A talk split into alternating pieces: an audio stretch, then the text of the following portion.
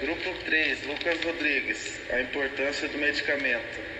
O que é? São substâncias que possuem como função estimular nosso corpo a produzir resposta imunológica a fim de nos proteger contra determinadas doenças. Sintomas: passar mal e ir no hospital e com, consultar e tomar a medicação certa. O 3. Com a aparição de, de novos vi, vírus e novas doenças e com o medicamento ideal, previne, previne outras doenças. 4.